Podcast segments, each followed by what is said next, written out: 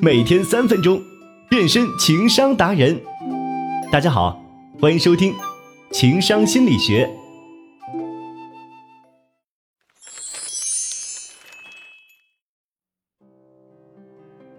我们的生活中难免会遇到一些情商低的人，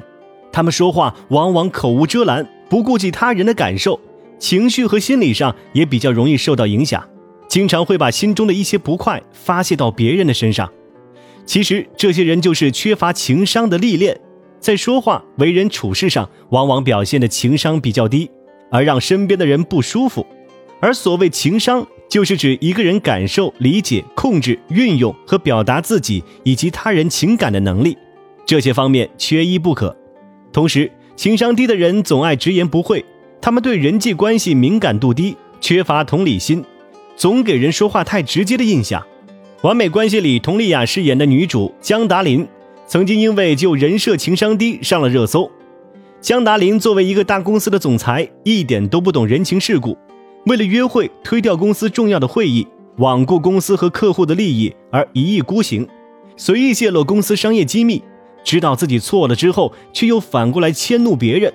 这就是他不能够很好的控制自己，莫名将情绪发泄在别人身上，不懂得反思自己的问题，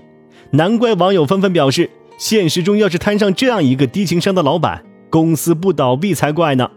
不仅在公司里是这样，在生活中他也没让观众省心，从来不顾别人的想法和感受，而只因循着自己的想法行事。男友魏哲希望让她的闺蜜帮忙做事，她想也不想就拒绝。认为这是对闺蜜的不尊重，实际上她的闺蜜却很乐于帮忙。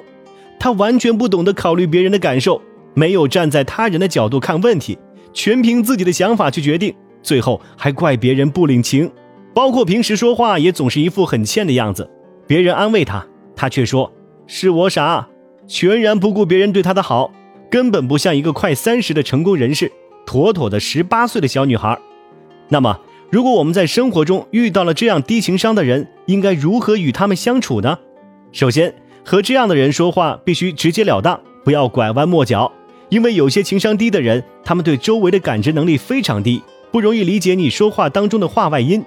当你不喜欢一件事时，要坦然地告诉他，就像江琳达的闺蜜一样，没有和江琳达说清楚，导致江琳达好心办坏事。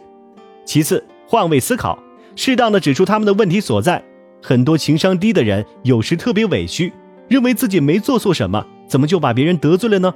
其实我们觉得别人情商低，而他们自己却是一脸懵逼。这时候就需要一个明眼人来指出他们的问题，帮助他们提高情商。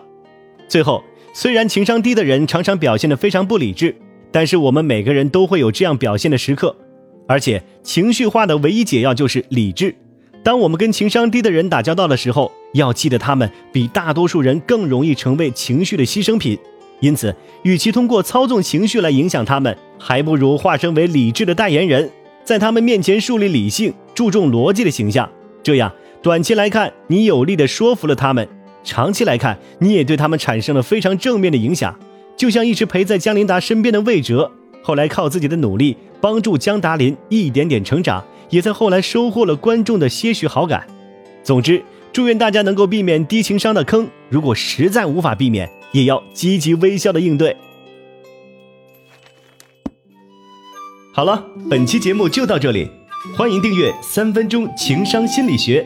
我们下期再见。